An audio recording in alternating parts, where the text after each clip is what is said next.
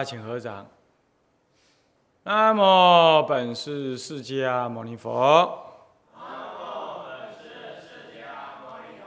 南无本师释迦牟尼佛。南无本师释迦牟尼佛。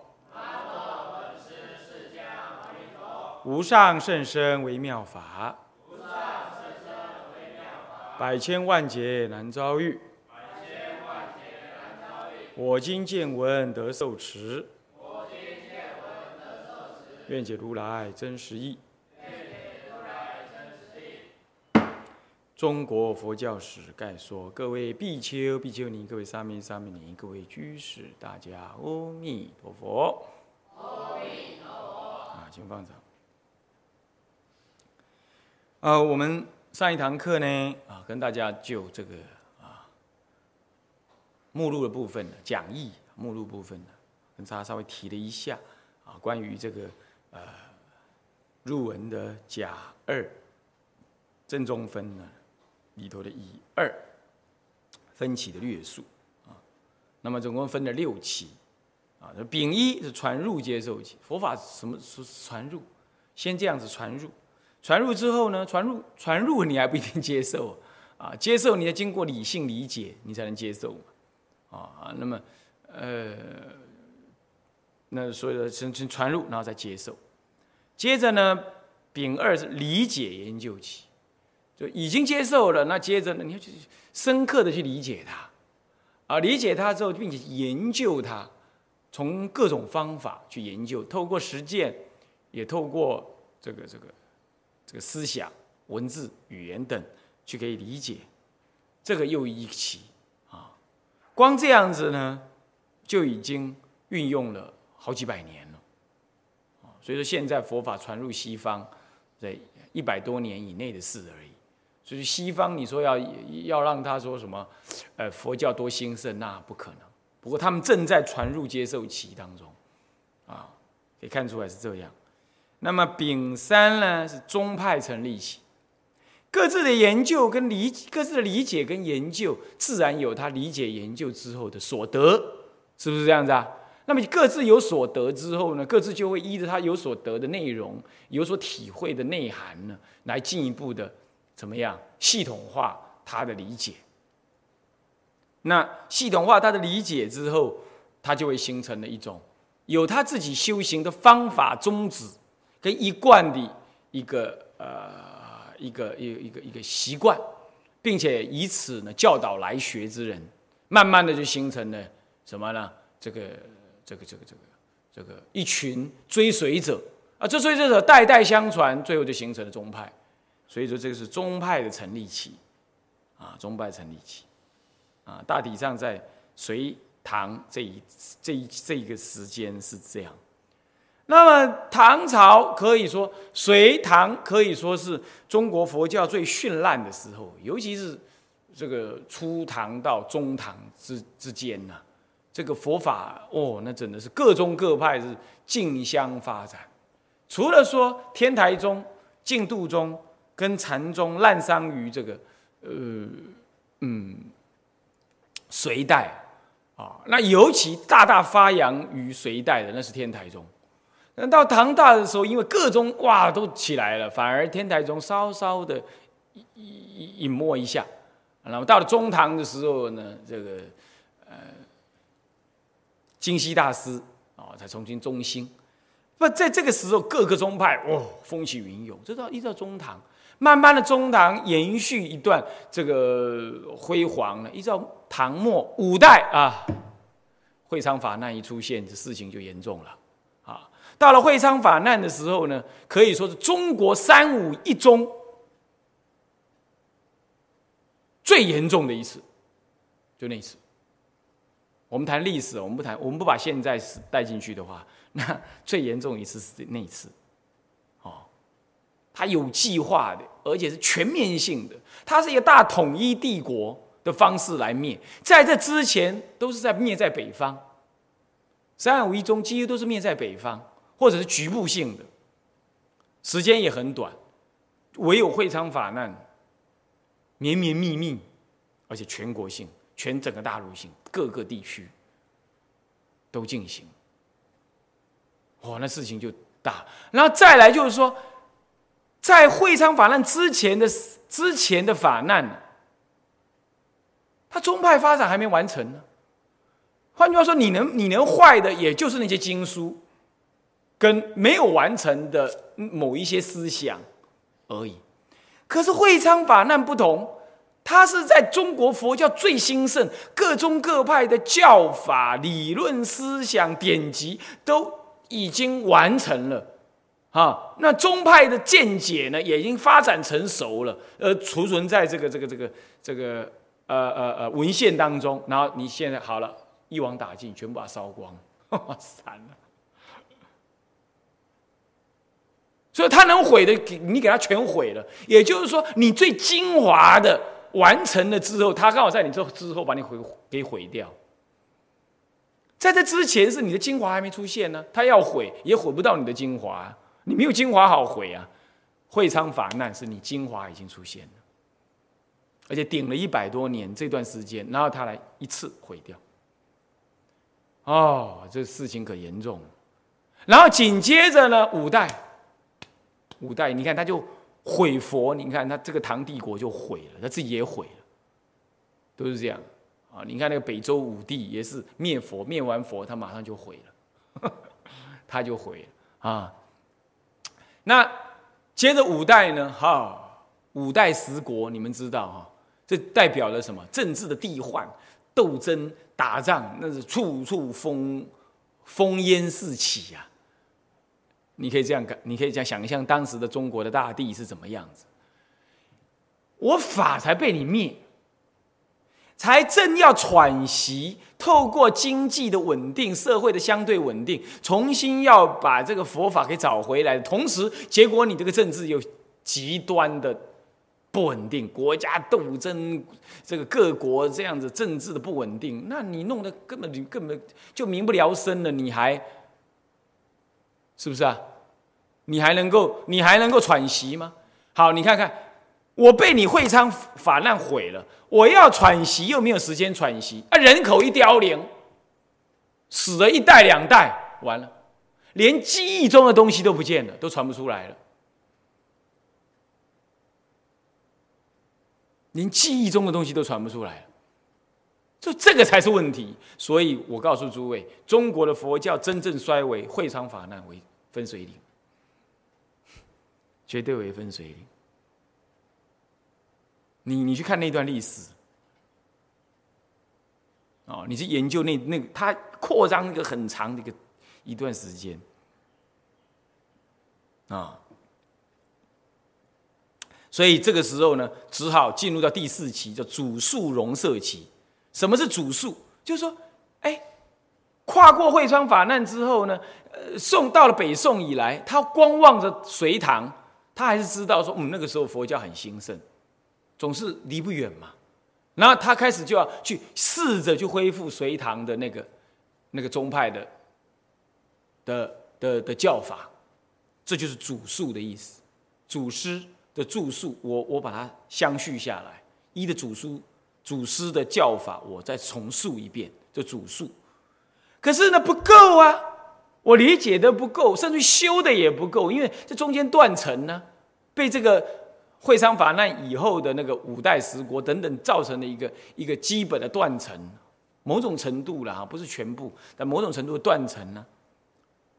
那么这个时候呢不够，那不够怎么办？就引他宗来加强自宗的性格就很强。这也表示了你对自宗的修行的完成度不高，完成不高，或者把握性不高，或者甚至某种程度的自信地自信度不足也有可能。所以你开始要引入他宗，你看隋唐他就不需要，他忙着发展他自己，并且以他自己内部的知见。就能完成他自己的修行了，他不需要再容摄别人。你你弘扬你的天台，我弘扬我的净土，他弘扬他的禅宗，他弘扬他的密宗，各自有他自己完成的方法，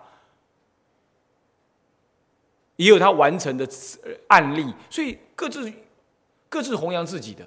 到了主述的时候，他他开始弱了，自己本身弱，他引他中来。这个时候慢慢的就开始讲三教融合，什么不不不是三教融合，就开始讲各宗融合、禅净融合，这就出现。这里头还有一个情况，就是说禅净特别的兴盛，禅宗跟净土宗特别兴盛。为什么？因为禅宗跟净土宗，一个是讲不立文字，一个是讲单念佛号、信愿行，这些需要的研究的资料相对的少，所以会章法难，它毁掉你这么多这些这些文字啊，受伤最大的三三个宗派。呃，四个宗派，天台、华严、唯识、戒律，这四大宗派呢，哦，其实还包括密密教了，其实也包括密教啊。但是呢，密教还好一点，密教也是很严重。就他们这四个宗派哈，前面三个，前面这是五个宗派，前四个特别注意教典的传承。那密教他自己修行都需要教典，他是依的以鬼来修的。所以这五个宗派通通要以鬼为所依，不然他的命脉就会断，他命脉就要断。在这种情况呢，给他烧光光是很惨。所以到了北宋的时候啊，还得要到，还得要到那个什么高丽国去把天台藏给请回来，还得这样。还好还请回来了，所以李斯求诸也是这样。我们一直到民国，民国才将那个什么南山三大部真正完整的从日本请回来。你看，真惨了，他的人都忘光光了。但是没想到从日本请回来，因为没有人知道会存到日本，是因为因为弘一大师在日本留学过，有他日本的友人帮他去找找找，就找到了，所以我们现在才有，你知道吗？这个从 从那个会昌法难之后。一直到民国现在这个时候，将近一千年的时间啊，不到一千年了哈，应该是六七百年吧。那个那段这段时间哈，我们我们真的是幸运者哎，这当中好几代，宋元明清，你都没看过南山三大部，你要知道是这个样子。啊，所以说你看这毁的多惨。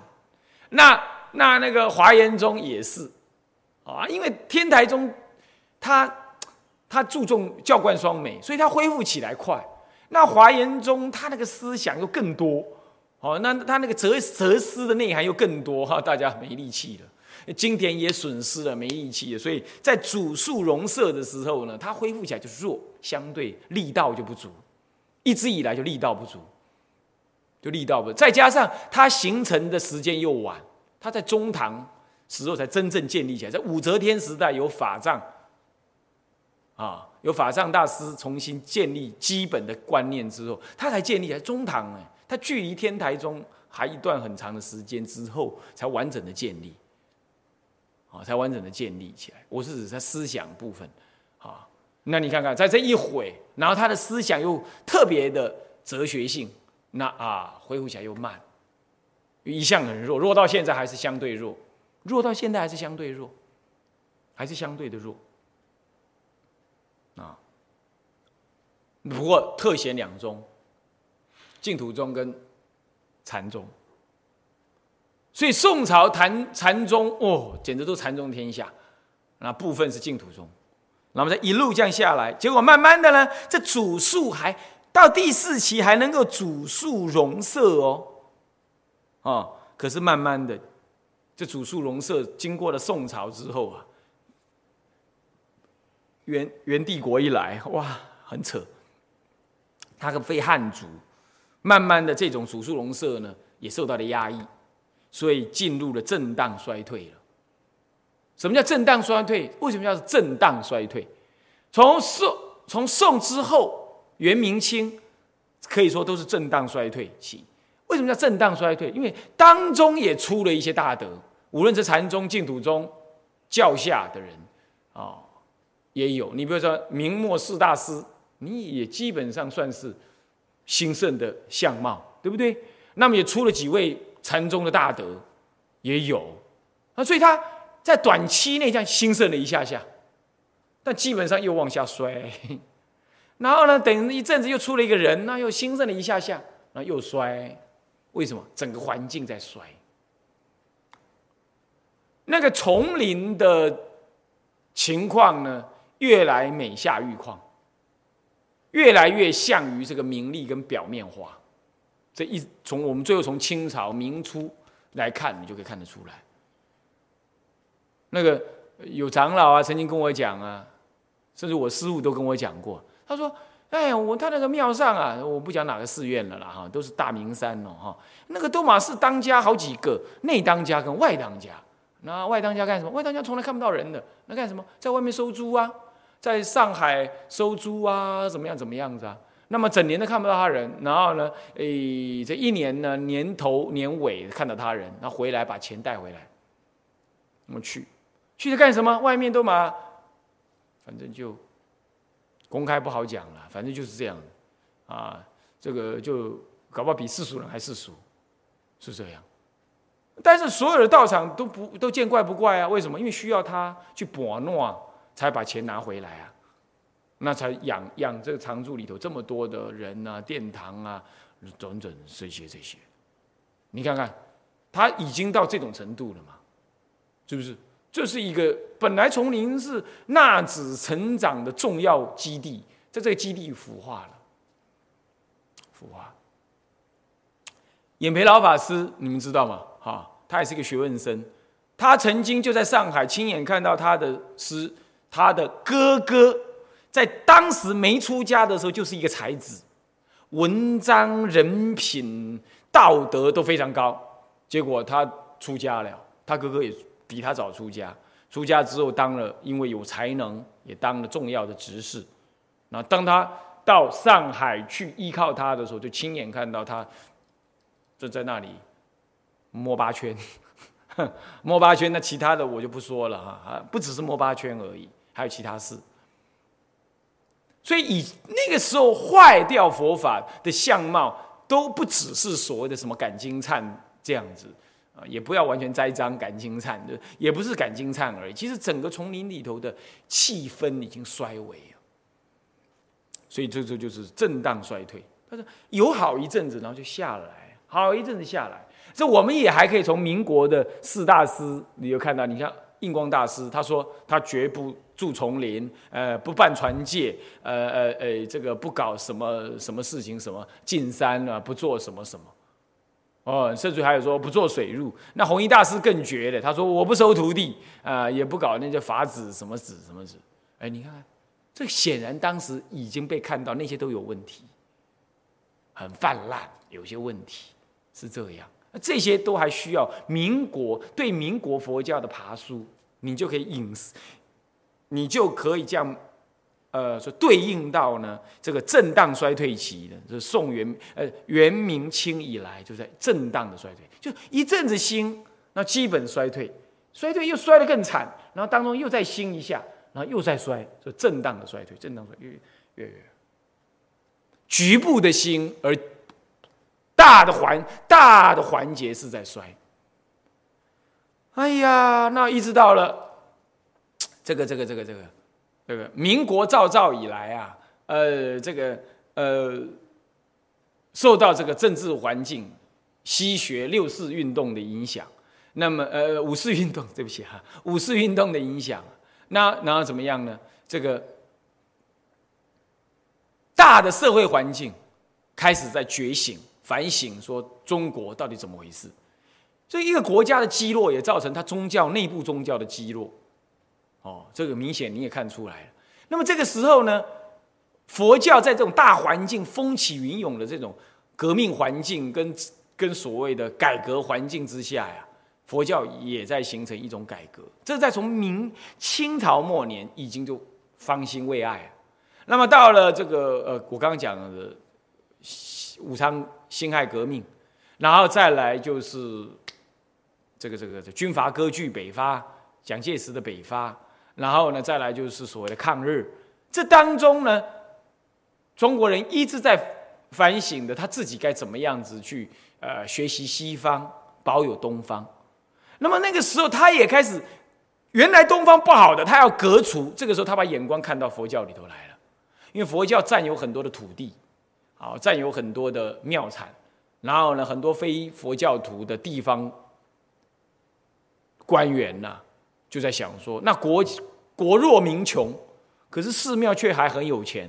那我何不对寺庙开刀呢？把他土地拿来盖学校啊，把他这里头人给拆散了，让他去工作，那这样增加国家生产力。哇，那这事情这简直又要再来一次法难了，这还得了？嗯，这个时候像类似像虚大师这样子的有识之士，开始找寻说，不用你们来办学校，我们自己办。当然他自己也看到丛林里头我刚刚讲那些衰败的迹象了。那么在他看到衰败，他又面对的别人的觊觎跟不怀好意的要来侵侵占庙产的情况，他驱逐了一个。我们出家人自己也要自立自强，同时也要做内部的改革，啊，所以教产改革、教理改革、教制改革，有没有这三大改革？啊，他提出来，这其实都是跟当时的社会环境有息息相关。然后他也看到了。整个佛教的资源被大丛林所所把持，那结果呢？它形成一种很老套的、呃，很闭塞的、保守的一种气氛。社会在动，它不动，它就不动如山。那它所以要采取一种教产改革，有了产教产的改革，才能进行教制的改革跟教理的改革。他要他要用这种方式，结果曾经为了这样子大闹金山寺 啊，是这样子啊，就就这种情况。不过这代表了一个变革的发生了，变革的发生。你要知道，那既得利益者他也是不愿意放开来，已经到了后来佛教已经到了这种程度了，腐败到这种程度，就是说他也是既得利益这样子啊，是这样。那有了既得利益，名利使人腐败，这一点都没错。啊，喝酒、男女搞男女关系、养女人，然后呢，这个呃种种，反正就这些也发生，赌博等等啊，这些都发生。那这个就引来了一些不当的人来出家，这里都有。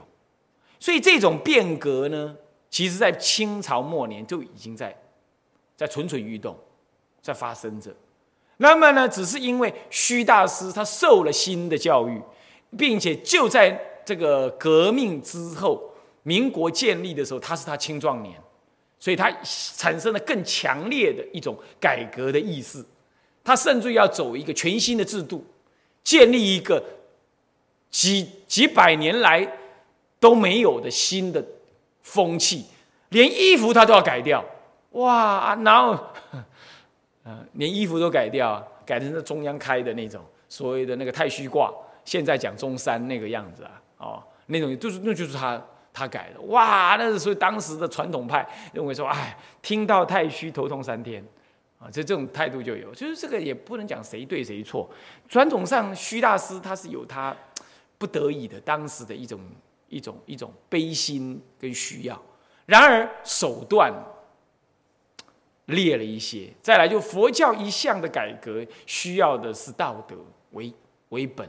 啊，荣获他老人家有道德，可是周边的人还够够年轻啊，那个德福还不足以服人的时候啊，要硬要用像世俗方法去改啊，结果事实上他自己也说，基本是失败的。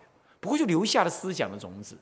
这个时候再来就是国共相争，再来就是国民政府转进到台湾，接着大陆就是啊另外一个以共产思想为领导的一个政权。现起的啊，一个新的国家了。那么这个时候呢，对宗对宗教的看法呢，保持原来那个基本的样子的，是基本在台湾。所以老在台湾呢，虽然经过一段时间的困扰，比如抓抓间谍啦，这样很多外省来的老人，当时的年轻和尚都被抓去，包括慈航老法师都有哈，那是他还年轻嘛，都被抓去。除了当时有这么一段以外。呃，国民党对于宗教的牵制方式，他没有没有一套完整的思想，就是啊，想管管你，要你听话，这样就好了。那所以这个时候，就佛教得到了一些，我只要呼应你的需要，你党的需要，那我这边也换取了我能够成长的空间。这个时候就因此开始进行了台湾佛教五十年的重新栽培跟重新转制，这五十年。哪怕乃至于这当中，民国四十一年的时候，在大仙寺开始传戒，这时候台湾的斋教徒才知道说，哦，有出家人，出家人要这样，要传戒啊，有戒律这回事哦，啊，慢慢的几位大德一路带带带，一直到今天。那么大陆呢，就是一波三折喽，哦，首先，共产的思想本身啊，这不可讳言，我没有什么批评，我只是说，共产思想本身对宗教的态度就不像，就有他一套的看法，就不像国民党憨憨的，他没有自己一套完整的指导原则，所以他因此他就不会去特别去管你。但宗教在大陆当时的共产思想之下，它是有一套被认定的的看法的，啊，所以基本上他是认为那那是不必要的，那是一种鸦片，那是不必要的。然而后来因为所谓的斗争啊，那么怎么样怎么样当中呢，就有是文化革命啊，一切都毁，当然宗教也毁得很彻底。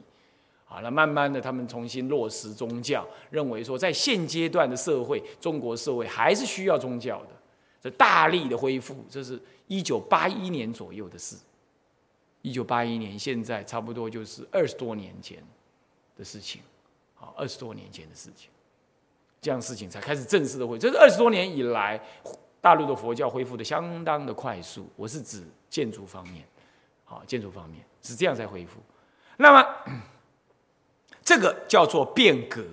所以从清末以来，一直到徐大师为代表。我说以他为代表，不是只有他啊，以他为代表，然后再经由这当中的内战啊等等的这这这困难呐，所以说他的变革基本上。没有完成，没有完成，啊，变革都没完成，中兴有没有完成？当然没有完成，没有完成，这样诸位了解了吗？所以他在变革中兴起，但不等于完成。我们就正好在这个时期当中，我们在这个时期当中，这样了解吗？所以呢，这个诸位同志尚待努力，哈哈，就是这样子啊，就是这样啊。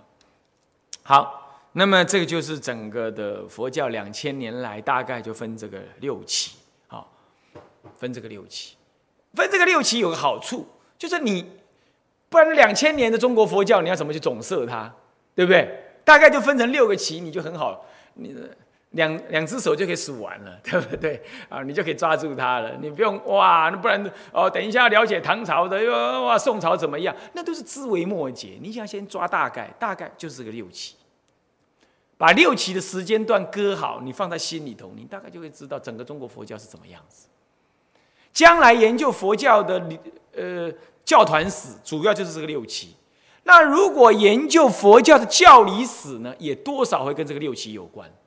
所以它这个分歧适应于什么呢？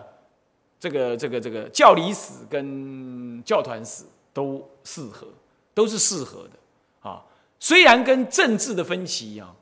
政治的分歧不一定一致，好，我们是以会昌法难来分歧，比如说啊，但是有些时候我们是以会昌法难像这样子来分歧，比如说了哈这样，可是基本也有一个一致的没落，有个大体的样子，啊，大体的样子，啊，也跟政治分歧差不多很接近，啊，所以刚好可以一起运用，所以要注意啊，把这个分歧六个分歧一定要把它记下来，好，一定要把它记下来。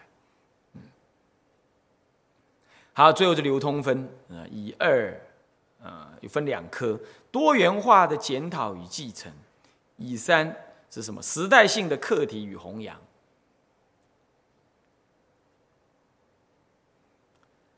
唉，什么叫多元化的检讨与继承？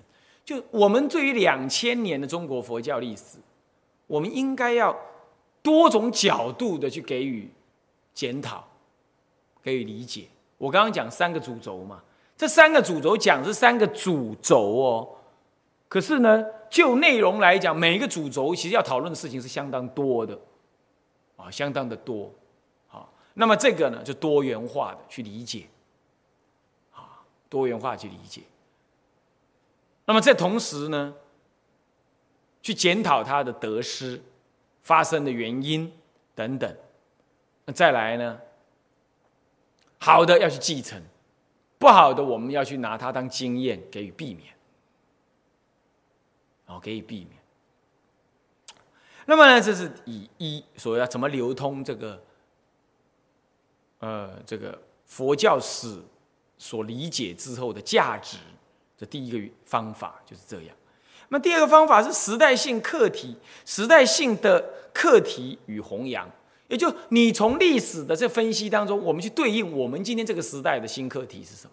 所以我想在前几堂课我们提到了，有没有啊？一个时代完全的不同，我们面对一个一个全新的时代，我们面对全新的，愿不愿意学佛？怎么学啊？我们怎么引他入佛门？啊？现在出家人的年龄是不是普遍的都老化？啊，那怎么办？还是出家人都是那些啊，这个这个社会程度不高的人来出家的，啊，教育程度不高、生病病恹恹啊的人来出家，那就完了，那就不行了，嗯，对不对？人都很老了，都已经被被太太开除了，那是才跑到佛门里头来要来出家啊，是不是这样啊？那这样子就不当啊，很不恰当啊。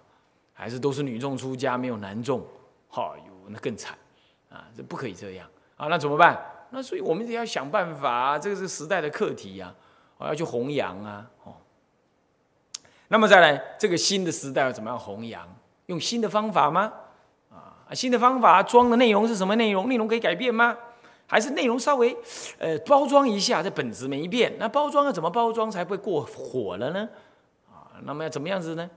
运用啊，这这这一类的哈，都是需要。这当中有一个最大的问题，那就是佛教的世俗化问题。佛教可不可以世俗化？那他如果可以适当的世俗化，是应机为上，但是可不可以把根本都忘掉了？这个就是一个问题啊，这是一个问题。社会上的需要，你宗教做些什么，不等于你佛教就只能做那些。或甚至于，当然更不等于佛教的价值。你比如说，社会人士他不信佛，他最希望你宗教出来做救济的工作，救济东救济西。你叫他修行，叫他念佛，他觉得那无聊，那是你们宗教的事。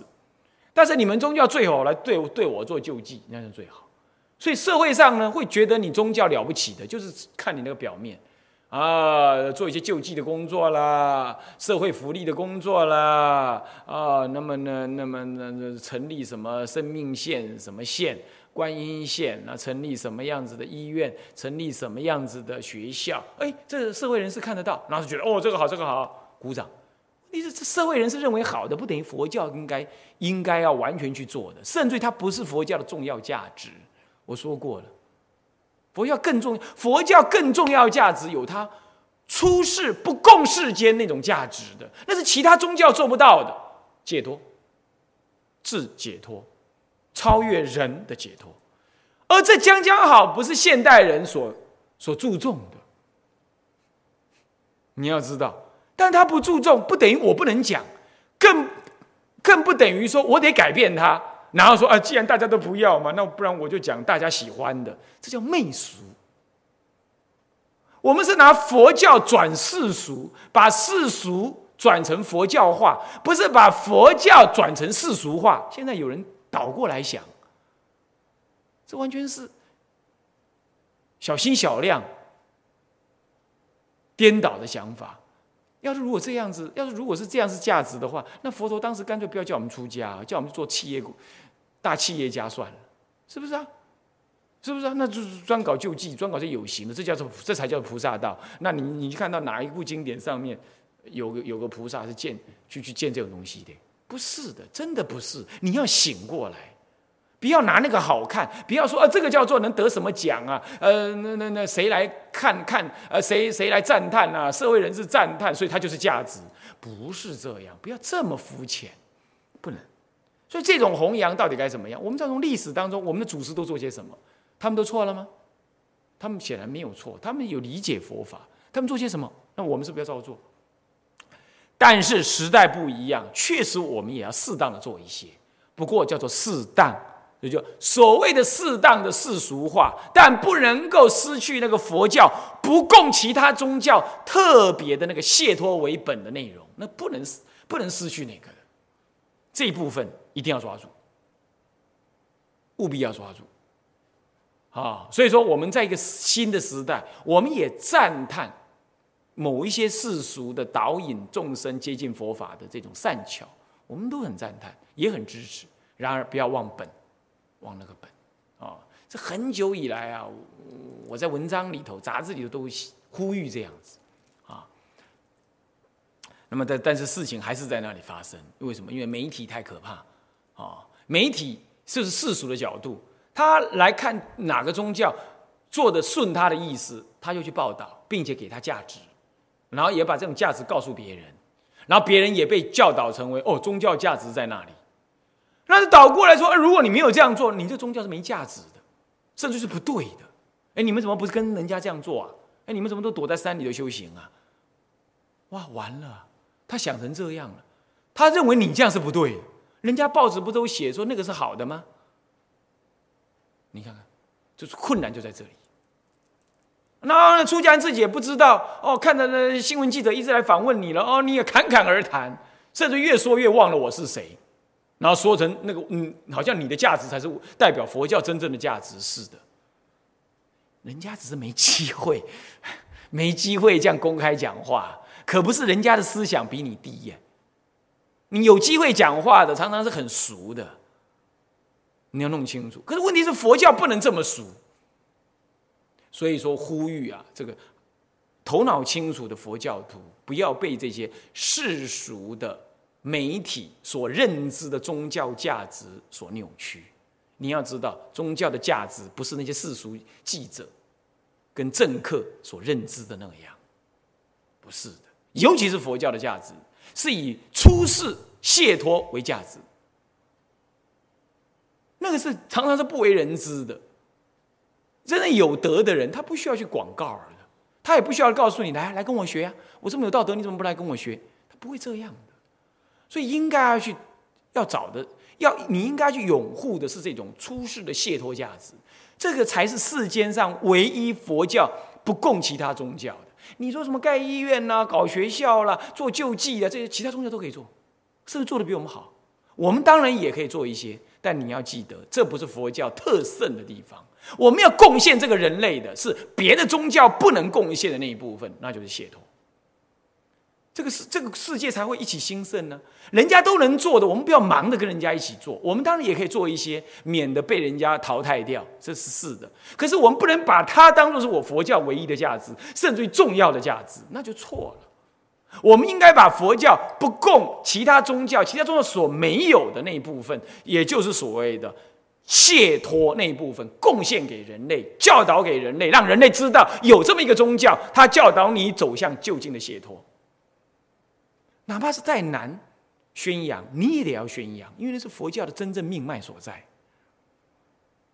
所以不要看热闹，内行人是看门道，不要拿着外在的这个、这个、这个、这个啊，这个、这个赞美来当做是你佛教的价值，错了，这完全是世俗人的思维模式。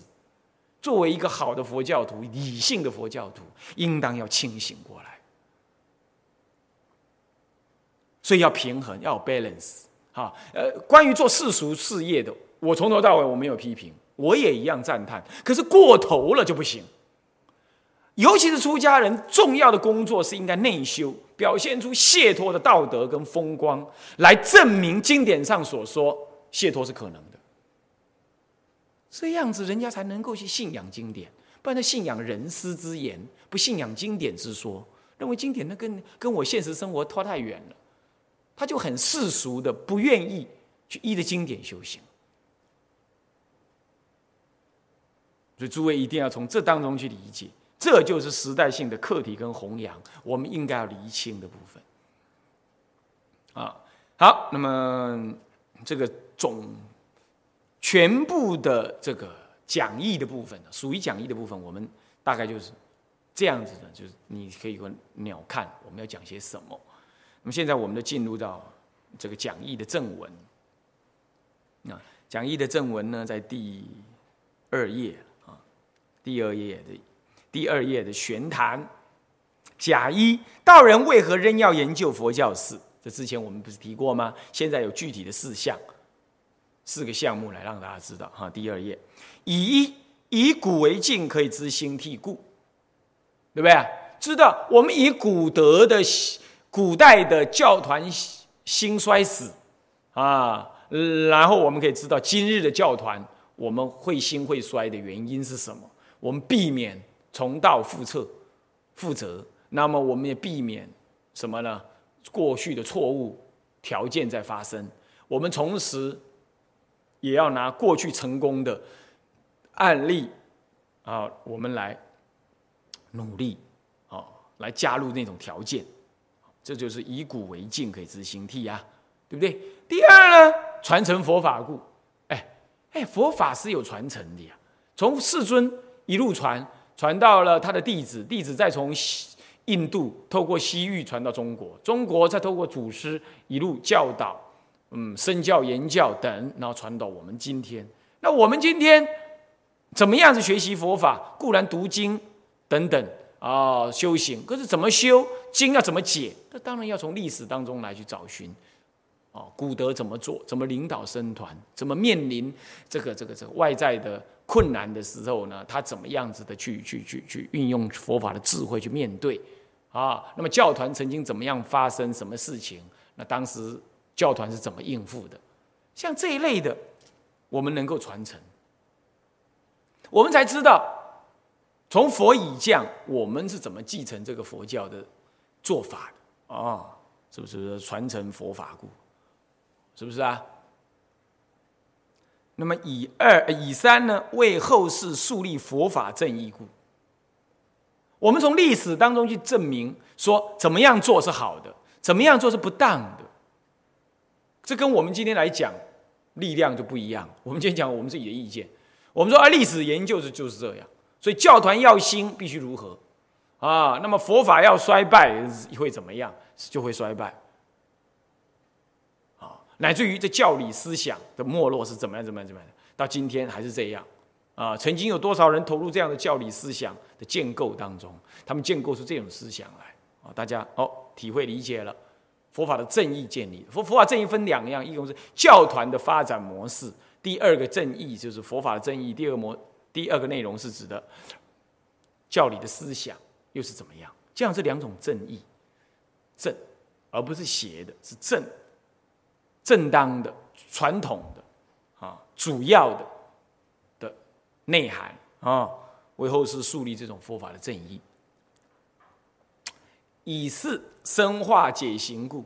同样道理，我们从佛教历史的研究当中了解，说他怎么跟当时的环境互动，怎么样子跟政治环境妥协。乃至于呃这个呃中国的祖师的某一宗某一派的教理思想是怎么样子的演变？他有这样的想法，是不是受到当时什么影响？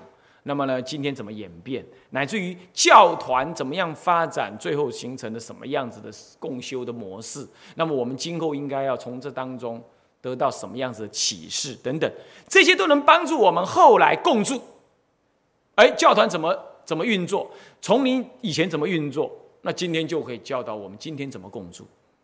教理思想怎么样演变，那就会帮助我们在解门方面怎么样子的去理解，乃至于这个教团怎么样子的发展当中的修行的法门怎么样演变，那就会引引导我们今后应该怎么样子修行，对不对？所以也深刻化我们的解行。诸位这样了解吗？啊，好。所以说生化解行故，这是以四。那么这第一科啊，甲第一科，道人为何仍要研究佛教史啊？主要就是讲的四大项，之前我们已经提到了啊。那么甲二是历史及历史研究范论。泛泛的，我们谈一下什么叫历史。那么什么叫历史研究？这里头就是要让我们知道，将来我们有。我们在读人家那学者所写的历史的佛教史的书的时候，我们的尽信书是不如无书。可是你说不，你无书，你又不能够有一个正确，你又不能够有一个入手处。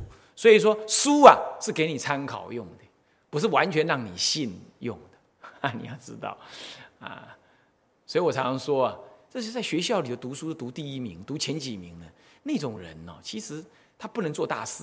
啊对不起哈，你搞不好你就是这样啊？那我没有，我没有意见。不，我我我真有这种想法，因为你太臣服于别人的想法啊，你太完全接受别人的想法你太在规格之内了。佛教的历史的创造都是在规格之外，人类历史的创造也在规格之外。我们常常讲，我们说学生太会考试，那是很危险的事。为什么？哎，考试，那我们拿什么来考他？都是以我们能解决的问题来考他。啊，他在已经我们都能解决的问题，他去考他，考他，然后他考了很高分，这代表他的思维都跟着我们在方式在思维，我们的方式在思维。那这样子，这样这种人的思维，他就不会跳脱在我们的方式之外。问题是我们不能解决的问题呢？那他也可能跟我们一样不能解决，因为我们的思考模式都走得比他还早。那我们的思考模式都不能解决我们新的问题。现在再拿我们的思考模式来要求他这样学，他学的越好，也不会跟我一样，最后他也一样跟我不能学，不能解决人类的问题。所以说，其实学生。考试这件事情是有时候是蛮严重的。你考，要考个适当就好。你要考到他全像你那样，完蛋。那东方的学生呢，这创造性不足，常常就是这样。那考试机器来了就怎么解题，怎么解题，这样子，他完全没教你一个更超越的思考方法。就后来呢，科学的发展什么的，大大的落后西方。啊，这个这个这个这个，我看这个教育方式也有关系，嗯，是这样。那所以说，我们今天研究历史，也应该有一种，也应该要有一种不完全，不可以无立刻就完全全相信的这种态度才可以。这不是，这不，但但但但但是，这是对世俗人的研究的结果啊，这样的。我我不是说你对佛经，你可以，你你要这样，佛经你就不要再瞎搞了。哈哈我说过那是圣言量，那你就要完全接受。在这一部分你不可以造次，可是对于世俗的学问，那你完全要像我说的这样子，好，要存在了一点点怀疑，保留一点点的什么呢？一点点的空间给自己，不能全部信。啊，很多人呢，很多出家人出了家了才来读书。才去读什么的大学什么的，他可能在家的时候书读的并不多，也读的并不好，啊，结果呢，他很崇拜读书，你懂吗？啊，反而是出了家了，有更多时间去读书，就他去读了，哎呦，一读哇，读到哪里去了？读到变博士了，结果他就完全福音那些学者的思想，反倒这些我们还没出家前，我们就读了一点书的人呢，我们从来就不相信那些学者。我觉得这这根本就是有问题。做学问你要知道是先拿学位后做学问，而做学问的人有的是真真的是那个品性很差，是这样。你不要以为说做呃这个历史学问的人呢，就品性就一定好，那不是这样。在这种情况，你怎么可以尽信这世俗人呢？那有人就是因为你对读书这件事情你了解的不多，等到你去真的读书了，你只是用崇拜的心情在看那些学者。当然，他讲的话都变金科玉律，反而把世尊讲的话呢当做可怀疑的。这所以说，这个是唐朝道宣律师就说了：“呃，尊猕猴若帝释，啊，从瓦砾如金玉。”就这样，尊敬那个猕猴像第四天一样啊，像这天上的那个天主公一样。那那那那崇尚这个瓦砾，地上这个瓦跟砾呀，就把它当做是那个那个那个金玉一样的看待，就是这个德行。真正的金玉，你却把它丢到一边去，那就糟了啊！所以说，对于历史跟历史研究呢，要要有一个正确的理解。好，我们进入内容啊。一，历史是什么呢？历史一言以蔽之，历史乃是过去曾发生过之事件的总称，这叫历史。所以，我们当我们谈历史，历经那个年代时代所发生过的史实，就叫做历史。好，这个全世界都接受的定义，这就叫历史。过去乃是过去曾发生过之事件的总称。不过，遗憾的是，你能够真正知道过去曾发生过什么事吗？啊，那就不一定了。所以，接下来就谈。那么好，历史是这个曾发生过的事。的总称。那么，什么叫历史研究？何谓历史研究呢？历史研究的操作型定义乃是指的下面这段话，就是操作型的定义啊。是历史研究者对历史的素材所进行的一系列观察、测量、归纳、分析、比对、演绎、推论与辩证等八项工作，而得到呈现历史乃至结论历史的这种结果。听得懂吗？这是一种操作型的定义，就是怎么去操作历史研究。我们用这种方式来定义历史研究。啊，这里头有几个重点：第一，谁是历史研究者？历史研究者对所谓的历史素材这个东西来进行一些操动作，什么动作？观察、测量、归纳、分析、比对、演绎、推论、辩证这八种动作。而后得到一种什么呢？呈现历史，或者结论那个历史，这样子结果出来给大家看到，懂吗？懂不懂？啊，这样子叫做历史研究啊。那这部分我们可以再解释啊。那下一堂课我们再说啊。向下文长，复以来日，我们回向众生无边誓愿度，烦恼无尽誓愿断。法门无量誓愿学，佛道无上誓愿成。自归依佛，当愿众生体解大道，发无上心。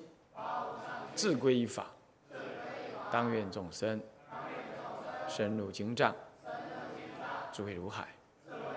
智归一身，但愿众生同理大众。一切无碍，愿以此功德，庄严佛净土，上报四重恩，下济三途苦。